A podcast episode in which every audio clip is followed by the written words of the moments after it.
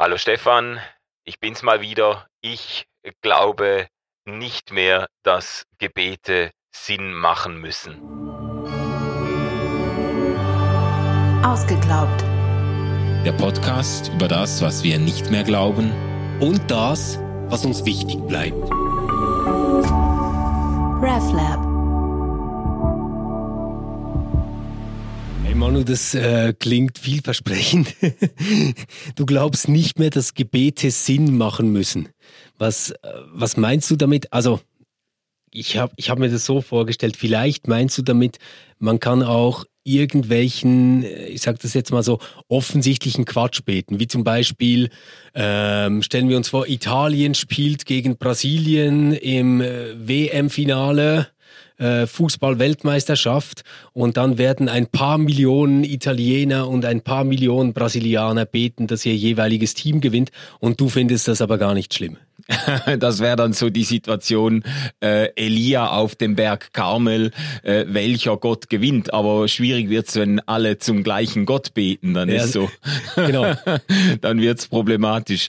Ja, also äh, da, darauf kommen wir, glaube ich, noch zu sprechen, weil äh, das finde ich natürlich auch schwierig. Ähm, und ich habe aber gerade aus solchen vielleicht äh, unsinnigen Gebeten heraus oder als, aus solchen Erfahrungen heraus, dass Menschen oft für Dinge beten oder Bittgebete an Gott richten mit Inhalten, die irgendwo zweifelhaft sind. Aus solchen Erfahrungen heraus habe ich die Überzeugung gewonnen, dass, dass es legitim ist, aufrichtig zu Gott um Dinge zu beten, die vielleicht äh, theologisch nicht unbedingt empfehlenswert wären. Was, was wären so theologisch nicht unbedingt empfehlenswerte Dinge, für die man beten könnte? Okay, also ich sage jetzt mal, ähm, ich kann mir ganz viele sehr persönliche Situationen vorstellen, wo ich sagen würde, es wäre nicht richtig, Leuten hier theologisch übers Maul zu fahren und zu sagen, das ist aber ein illegitimes Gebet. Also du hast jetzt von Fußball gesprochen, lass uns das ein bisschen personalisieren. Wir, wir nehmen wir an, das ist jetzt nicht der Fall, aber nehmen wir an, ähm, mein Sohn würde in der Schule ständig fertig gemacht und gemobbt und man würde ihm gerade im Sport überhaupt nichts zu zutrauen. Und er wird dann ganz vorsichtig und mit zittrigen Knien zum ersten Mal im Fußballclub mit dabei sein. Und dann kommt das erste Spiel seiner Mannschaft gegen andere, vielleicht gegen, gegen eine Mannschaft mit Leuten, die ihn immer fertig gemacht haben. Und dann mir als empathischer Vater, ich würde mir nichts mehr wünschen, als dass er dieses Erfolgserlebnis nach Hause fahren kann, dass ihm das seinem Selbstwert gut tut, wenn er diese Mannschaft besiegen kann kann und dann entfährt mir dieses Gebet, Gott, lass ihn, lass seine Mannschaft gewinnen oder lass ihn ein legendäres Tor schießen. Und ähm, das ist jetzt äh, in vielerlei Hinsicht theologisch, wenn man das bis ins Letzte durchdenkt, sehr problematisch äh, zu beten. Und doch würde ich sagen, das ist legitim. Ah, das ist jetzt witzig. Ich, ich, ich habe immer so das Bild, dass ich skeptischer bin ähm, wie du. Aber, aber da verstehe ich jetzt gar nicht, was das Problem sein könnte bei diesem Gebet. Okay. Ja, das Problem ist natürlich, dass es gut möglich ist, dass ein äh, Vater in der anderen Mannschaft auch einen Sohn hat, äh, ja, für dessen Sieg aber er dazu betet. muss man jetzt nicht Gott sein, um eine gute Lösung zu finden, oder? Ähm, das, das eine Team lässt du gewinnen und dein Sohn lässt ein Fallrückzieher-Tor schießen. Okay, Dann haben okay. beide Du meinst, das, das könnte man jetzt noch. Also Okay, also, also ich da, denke, da kommst du doch gut mit weg. Wo, wo mir das immer, immer wieder begegnet ist, ist jetzt zum Beispiel bei, bei Trauungen. Ich habe viele Trauungen gemacht als Pastor und äh, Paare dann dahin begleitet und so und immer wieder mitgekriegt, wie die Leute dann bangen um diesen Tag, unter anderem um das schöne Wetter an diesem Tag. Ah, ja. Also da, da wird dann da wird dann der Apero organisiert auf dem im großen Park und so neben den großen Eichen. Und dann wird äh, wird äh, die Gebetsmaschinerie gestartet, weil man natürlich hofft, dass äh, an diesem Tag dann auch schönes Wetter herrscht. Und ich habe ganz viele Paare kennengelernt, die dann auch das schöne Wetter an ihrem äh, Hochzeitstag als eine herrliche Fügung und ein Eingreifen Gottes äh, verstanden haben. Und ich finde das theologisch doch einigermaßen problematisch pragmatisch. Ich sage dann immer, ja gut, was ist denn mit dem Bauern, der vielleicht neben dem Park seine Felder bestellt und seit drei Wochen keinen Regen mehr hatte und der für dieses Wochenende herzlich in kindlichem Glauben seinen Herrn um Regen gebeten hat, ähm, dann äh, bräuchte es dann schon fast so aller aller Frozen, äh, äh die äh, äh, Eiskönigin, ein persönliches Schneegestöber für den Bauern und äh, Sonnenschein für, äh, für das Paar. Aber wie sich das da klimatologisch lösen ließe, das ist dann Aber doch eher schwierig. Witzig, dass du das mit der Hochzeit erwähnst, weil äh, hättest du mich gefragt vorher, hätte ich auch gesagt, nee, also so für Wetter äh, bete ich irgendwie seit Jugendgruppenzeiten nicht mehr. ja. ähm, und dann hatten wir selbst ein Hochzeitsfest organisiert, meine Frau und ich. Und das war bei uns im Garten. Wir haben, äh, also wir wohnen im Mehrfamilienhaus und das ist ein Riesengarten. Und da hatten wir alles vorbereitet für alle Leute. Und der Wetterbericht war für die ganze Woche fantastisch, außer für den Samstag. Es war wirklich so Sonne, Sonne, heiß und schön und dann Gewitter und Sturm am Samstag. Ja. Böse Zungen würden darin ein Zeichen sehen. Ja, geil. Also, ja, man, man, man, kann das, man kann das. nee, nee. Äh, so als, als Bild lesen für die stürmische Ehe, ja. Aber aber der, der, der Punkt war dann, ähm, das, das ganze Ding hat sich, also ich, ich habe da nicht für Wetter gebetet, gell? aber das ganze Ding hat sich dann entladen am Vorabend und am nächsten Tag war es so angenehme 20, 22 Grad. Und dann plötzlich kamen Wolken und ich habe so einen Tropf Regen gespürt. Und ich, du kennst mich, ich bin immer so all in. Ich habe dann auch keinen Plan B, was wir jetzt mit den 150 Leuten machen, wenn es regnet. Ja. Ich denke einfach, jo, irgendwas wird dann schon, es wird bestimmt lustig. Aber, genau. aber ehrlich gesagt, in der Situation hätte ich das jetzt nicht so lustig gefunden. Da habe ich schon auch so ein Stoßgebet gemacht. Nein, lass es jetzt nicht regnen. Ja. Aber, aber halt nicht so ganz ernst. Ja, okay, ja. Also es ist ja auch, natürlich kann man das auch augenzwinkernd machen, aber eben es gibt, es gibt halt es gibt auch viele denkbare Situationen, wo man um Dinge betet. Äh, nehmen wir ein Bewerbungsverfahren, jemand, der schon Jahre arbeitslos ist und jetzt eine Stelle äh, sieht und sich darauf bewirbt und sich es von Herzen wünscht, da ranzukommen und merkt, dass das wäre ein Ort, an dem ich glücklich würde und äh, dann betet, dass er diese Stelle kriegt, dann betet ja er damit eigentlich auch, dass er sich seinen Konkurrenten gegenüber durchsetzen kann. Und das sind natürlich äh, dann irgendwo kommt man auch in einen Bereich, wo es dann vielleicht sogar moralisch fragwürdig wäre, aber ich doch sagen würde, irgendwie aus einem kindlichen Glauben heraus soll er das beten dürfen. Die, die andere Frage das ist. Aber, das würde ich aber auch sagen. Und ich würde noch nicht mal sagen, dass es schief ausgehen muss. Es kann doch einfach sein, dass er genau weil er das betet, dann ruhiger und gelassener und sich unterstützter fühlt, wenn er dahin geht und ähm, besser performt. Und es könnte ja dann sogar sein, dass die Stelle jetzt zur Konkurrentin gar nicht so gut gepasst hätte. Zum Beispiel. Okay, also das, das finde ich. Ich, ich habe da, ich habe da irgendwie, also ich glaube, bei solchen Sachen bin ich wie ein kleines Kind.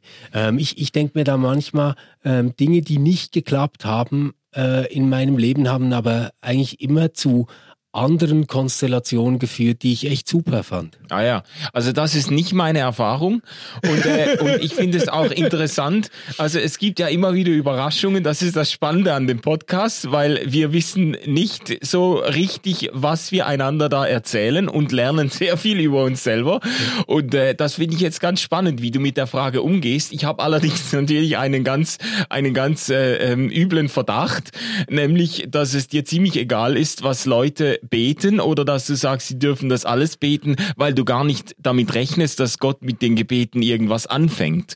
Äh, ist das jetzt ah, das eine Unterstellung? Das ist jetzt schwierig.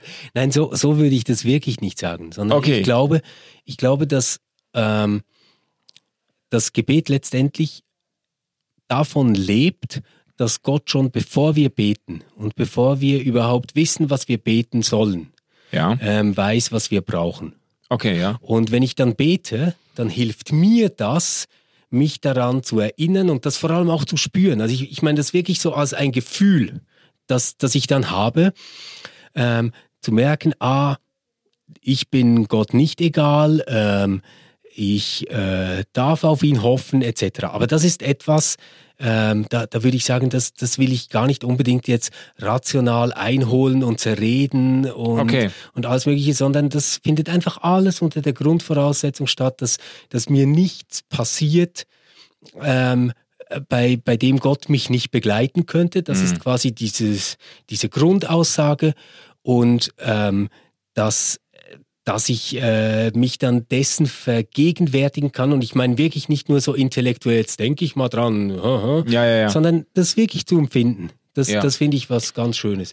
Und ja, also äh, deswegen einerseits ja, ich glaube nicht, dass Gott mein Gebet braucht, um irgendwas zu tun. Mhm. Ich glaube Okay. auch nicht, dass das irgendwie was ändert. Aber ich glaube, dass es mir sehr hilft, in ein demütiges Verhältnis zu meinem eigenen Leben zu treten, nämlich demütig in einem guten Sinne, so dass ich sagen würde, ich erinnere mich dann daran, dass ich mich und die Welt und meine Umgebung und das, was jetzt passieren kann oder nicht passieren wird, nicht selbst in der Hand habe, sondern dass drüber einer ist oder eine ist, ähm, die größer sind als das, was ich mir gerade ausmalen kann. Mhm. Also, und in dem Sinne, also da kann ich mitgehen, da sind wir auf derselben Spur. In dem Sinne würdest du sagen, macht Gebet einen Unterschied? Äh, das, Genau. Äh, genau, also das, das äh, könnte man dann auch als Geisteswirken deuten, wenn man im Gebet eben neues Vertrauen fasst äh, in Gott und das, was er in einem selbst hineingelegt hat. Klar, oder, so. im, im Glauben würde man sofort sagen, das ist jetzt der Geist, der etwas wirkt. Mhm. Ähm, aus einer Beobachterperspektive könnte man sagen, ah, der Mensch stellt sich drauf ein und nimmt eine gute innere Haltung an. Das ist ja letztendlich wurscht. Also das finde ich egal. Genau, aber es ist, es ist halt nochmal ein anderer Fall und eine andere Geschichte. Wenn man jetzt für seinen Sohn betet im Fußballspiel, dann gehst du nicht wirklich davon aus, dass Gott irgendwelche Möglichkeiten hat, seine Siegeschancen in diesem Spiel jetzt zu verbessern, oder? Ich, ah, nein, aber, aber sowas überlege ich mir wirklich nicht in diesem Moment.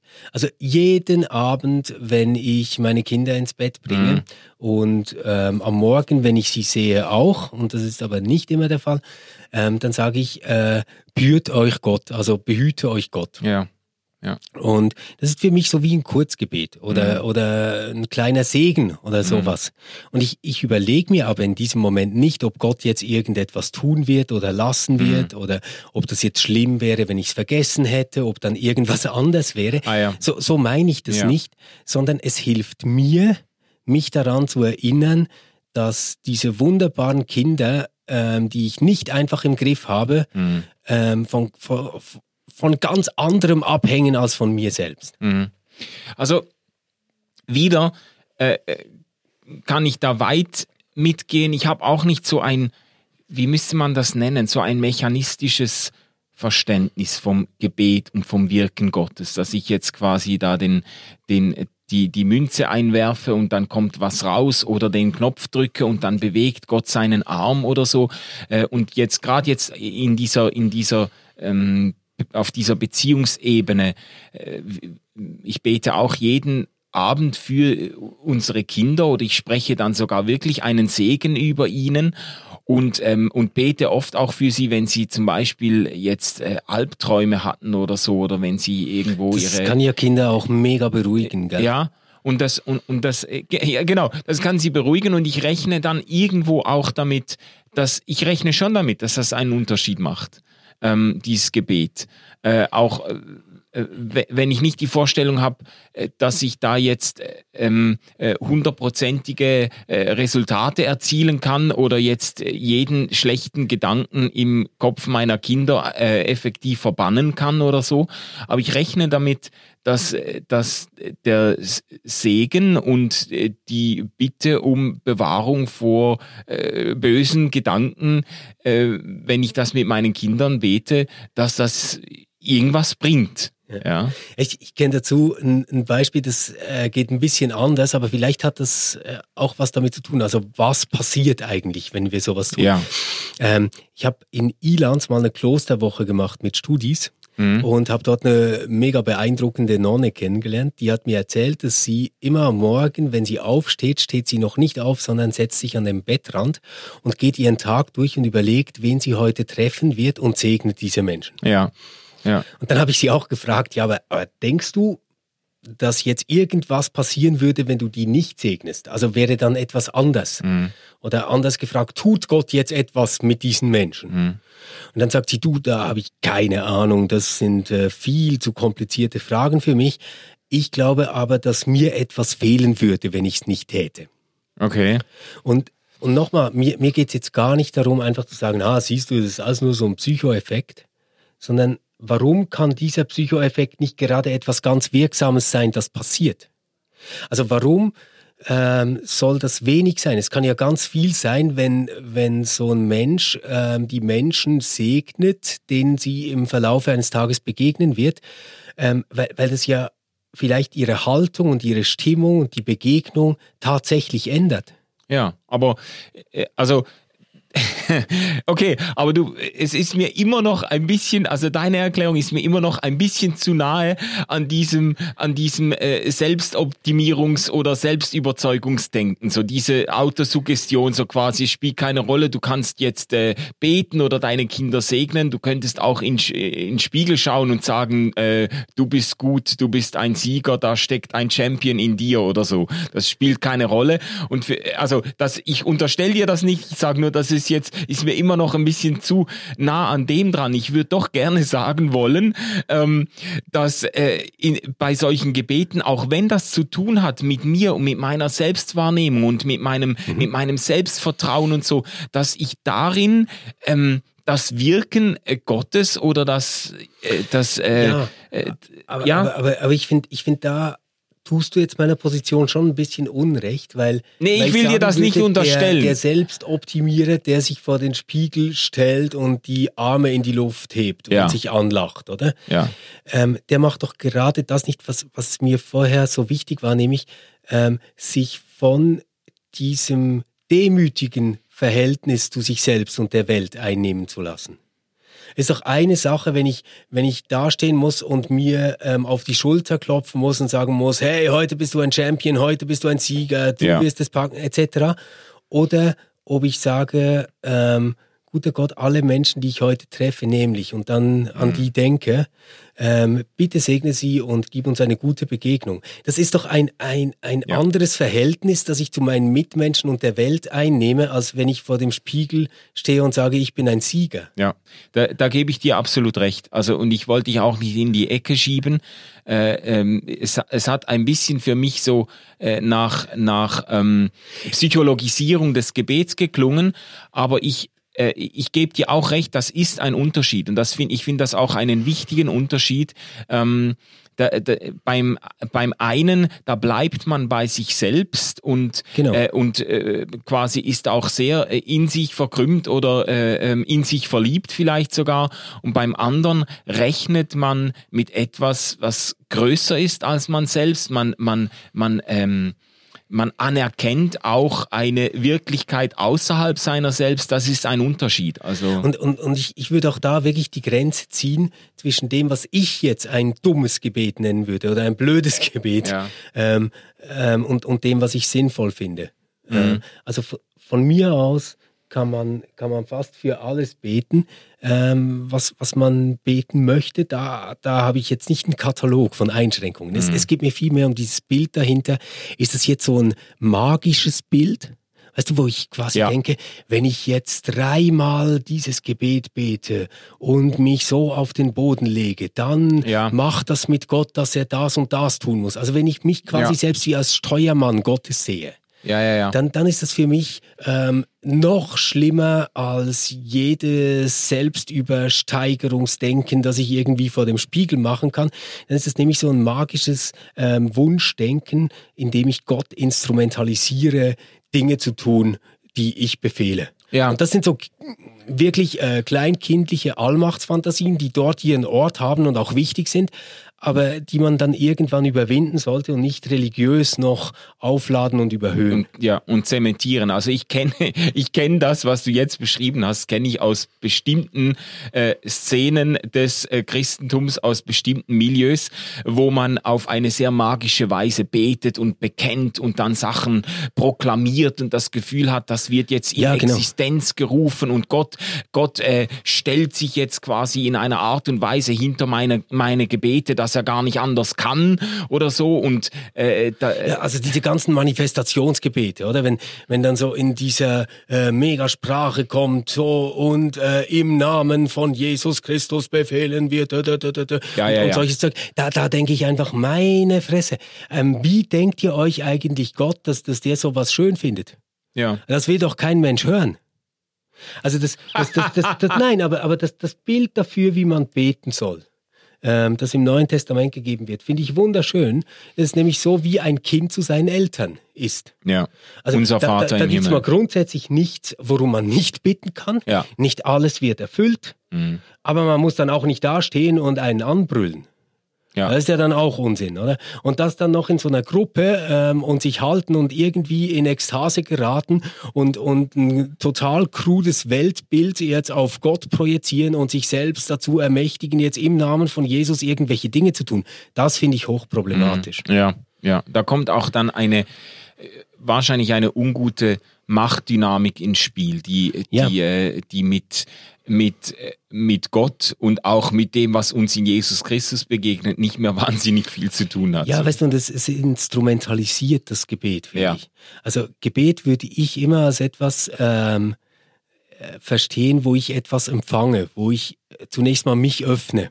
ja, Und natürlich teile ich dann mit, was, was ich mir wünsche, aber gerade indem ich mich öffne. ja, Und, und das andere scheint mir sowas zu sein, wie ich tue jetzt dies und das, um dies und das zu erreichen. Also es ist wieder äh, völlig zweckrationales Denken. Und ähm, entweder es klappt dann, dann habe ich es gut gemacht, oder es klappt nicht, dann habe ich es schlecht gemacht. Aber Mhm. Ja. es ist total manipulatives Verhältnis zu Gott. Und letztendlich finde ich, das zeigt dann auch eine, eine echte Störung im Selbst- und Weltverhältnis. ja, ja. auf. Also, es, also und das kann ja sogar zu, äh, zu wirklich pathologischen Formen des Glaubens auch Ja, führen. also ich meine, schau dir mal diese Videos an, oder? Da, da denkst du nur, meine Fresse, das hat nichts mit meiner Religion oder meinem Glauben ja, zu tun. Ja. Interessant wäre jetzt an der Stelle mal über biblische Gebete zu sprechen, weil äh, Ja, wir sind unbedingt. ja eingestiegen mit, äh, mit meinem Gerne. Statement. Ich glaube, dass auch sinnlose Gebete ihre Berechtigung haben oder legitim sind. Ähm, wir finden natürlich in der Bibel, äh, in den Psalmen, finden wir natürlich Gebete, die auch in dem Sinne äh, sinnlos und problematisch sind, wie du sie jetzt beschrieben hast. Also es gibt ja... Es Mach gibt, mal ein Beispiel. Ja, also ich sage jetzt mal die ganze Kate Kategorie der Vergeltungs- und der Rachepsalmen. Nein, ja. aber, aber die meine ich doch gar nicht. Okay. Nein, Okay. weil, weil da würde Wo, ich sagen, wo, wo machst du jetzt die Unterscheidung? Warum fallen für dich jetzt... Nein, aber da ist doch jemand in einem Zwiegespräch mit Gott Mhm. ähm, und sagt, Gott, du siehst, wer mich alles verfolgt. Ähm, ich möchte von dir, vernichte sie und stürze sie hinab ins Todesreich, wo sie mich Ja. nicht mehr erreichen und dann werde ich dich loben. Ja. Ja, und, und das ist doch jetzt etwas, wo, wo jemand die eigene Angst, die eigene, äh, das, das, das eigene Schwachsein in der Welt mit Gott zusammen ähm, verhandelt und sich vergewissern will, Gott ist auf meiner Seite. Mhm. Mhm. Das, äh, Das finde würdest ich, finde du- ich grundsätzlich mal gut. Wenn Ja. das jetzt eine Gruppe ist, die dafür betet, dass sie ähm, jetzt loszieht mit Säbeln und Messern bewaffnet und die andere Gruppe auslöscht, dann würde ich sagen, ja gut, das, das haben Krieger immer getan, aber das finde ich dann echt schwierig. Und das hat mit finde Gott nicht mehr viel zu tun. hochproblematisch, Ja. oder? Aber, aber dass, dass, dass jemand seine Rachelust, Mhm. ähm, seinen Zorn so vor Gott bringt und wie ein Kind, das würde ich eben sagen, wie ein Kind, ihn darum bittet und, und jetzt hau dem eine rein. Genau. Das finde ich völlig natürlich. Ja. Aber man muss das als Poesie verstehen dann und nicht als etwas, das wir jetzt nachbeten sollen, weil wir irgendeinen geistlichen Kampf gegen irgendwen führen. Ja, das ja. ist Unsinn. Ja, und auch nicht als eine moralische Vorgabe dann. Also ich, ich, ich, ich, bin, ich bin auch deiner, deiner Einschätzung, dass die, Rache, die Rachepsalmen oder Vergeltungs, Vergeltungspsalmen ähm, sehr viel Lehrreiches und Hilfreiches beinhalten, wenn man sie so liest als, als Zeugnis von Menschen, die ganz ungeschminkt äh, mit Gott reden und eben nicht einen theologischen Filter vorschalten, das darf man sagen und das nicht, sondern eben wie ein verletztes Kind quasi zum Vater kommt und am liebsten hätte der Vater würde gehen und den äh, Mobbing-Kollegen in der Schule grün und blau schlagen. Ähm, äh, Bonhoeffer hat ja von den Rachepsalmen gesprochen, gesprochen als Rache-Verzichtspsalmen. Ja, ja. Weil das finde ich, das finde ich auch ähm, äh, bedeutsam, dass äh, Menschen eben in diesen Psalmen gerade ihre Rachegefühle an Gott abgeben. Gut, sie bitten Gott, dass er die Rache vollzieht, aber sie verzichten damit selber darauf, die Rache voll zu vollziehen. Also man könnte auch sagen, die sind gerade ein Rachepsalmen, sind gerade eine Vorbeugung gegenüber dem Impuls, selber das Schwert zu zücken und loszuziehen. Zum ja. Beispiel, ja. Und ich, ich finde auch im Unser Vater, ähm, was, was mir selbst ein sehr wichtiges Gebet ist, ja. ähm, hat es diese Selbstzurücknahme stark drin. Das, das finde ich irgendwie charakteristisch. Wo siehst du das? Also eigentlich schon, schon ganz beim, beim Anfang, oder? Also unser Vater im Himmel. Mhm. Ähm, und dann kommt, kommt diese ganze Abfolge, oder? Geheiligt werde dein Name. Also es geht um dich, nicht ja. um mich. Mhm. Dein Reich komme, nicht das der anderen, die auch ein Reich aufbauen wollen. Und mein kleines Königreich. Genau, oder? Und mein ja. kleines Königreich, das ich im Kopf habe. Dein Wille geschehe. Mhm. Also, ist ja klar, oder? Und, und das, das ist doch ein Gebet, das, das, das geht immer. Also gerade in der Situation, wo ich meine, dass ich jetzt weiß, was ich jetzt brauche, damit alles gerecht wird und fair wird, ja. äh, finde ich das ein der heilsamsten und größten Sätzen, Sätze, äh, den man gegenüber Gott sprechen kann, wenn man sagt, dein Wille geschehe. Ja. Weil, weil das schwingt doch schon immer mit, ähm, dieses Jesus Wort, bevor er ans Kreuz muss, aber äh, dein und nicht mein Wille geschehe. Ja, ja. Und, und das hat für mich etwas mit Hingabe zu tun, das eben nicht resignativ ist, dass sich nicht einfach aufgibt, das nicht einfach ähm, äh, quasi defetistisch ähm, sich aus der Sache rausnimmt, sondern das sagt, nein, ich stelle mich in diesen größeren Kontext. Ja, ja. Auch ein, ein ein Gebet, das hilft, wie so seinen, seinen Platz in der Welt wiederzufinden und auch von dieser auch zerstörerischen Illusion Abschied zu nehmen, das Universum würde sich um einem selber drehen. So. Genau, und in dem Sinn würde ich, würde ich aber immer sagen, es ist ähm, Beten, das uns demütig macht und wir müssen nicht erst demütig sein, um zu beten. Ja, ja, sehr schön. Aha. Aber das Kindliche, lass mich das an den Schluss stellen, weil das ist wichtig, dass man hier das dann auch betont. Das Kindliche ist eben in diesem Gebet, in diesem Vater unser, trotzdem nicht nur drin, sondern ganz maßgeblich und genau. formativ. Also es geht nicht darum, jetzt ähm, äh, weißt du, wenn wir sagen so, das Universum dreht sich nicht um mich selber und ich anerkenne äh, äh, Gott und äh, etwas, was größer ist als ich. Es geht nicht darum, jetzt einfach immer theologisch ganz korrekt seinen Platz einzunehmen, nein. sondern am Anfang steht nein. unser Vater. Am Anfang steht. Nein, nein, nein, ich, ich, ich ja? bin da viel radikaler als du. Okay. Ich sage, der theologisch korrekte Platz ist das Kindverhältnis zu Gott. Ja. Das ist der theologisch korrekte Platz. Mhm. Mhm. Oder, und deswegen darf man dann auch wie ein Dreijähriger zetern und Mordio schreien und sagen, bring meine Gegner um. Und mhm. man kann aber auch ganz vertrauensvoll sagen, dein Reich komme. Ja. RefLab Wie ist es bei euch? Betet ihr auch noch und eher Stoßgebete, eher dann, wenn ihr ein Problem habt? Oder ist das sowas wie eine Daily Routine? Was denkt ihr über Beten? Geht es wirklich darin auf, dass wir uns dabei wie ein Kind an Gott wenden? Und was bedeutet das dann für das Gottesbild? Und wofür betest du? Und ist auch schon mal ein Gebet in Erfüllung gegangen und was, wenn nicht? Lass uns das alles miteinander teilen. Schreib uns entweder auf contact at reflab.ch oder du findest uns auf Twitter, Instagram, Facebook und natürlich auf unserer Webseite reflab.ch. Hinterlass eine Bewertung, abonniere unseren Podcast und wir hören uns schon ganz bald wieder, wenn es heißt, ich glaube nicht, dass.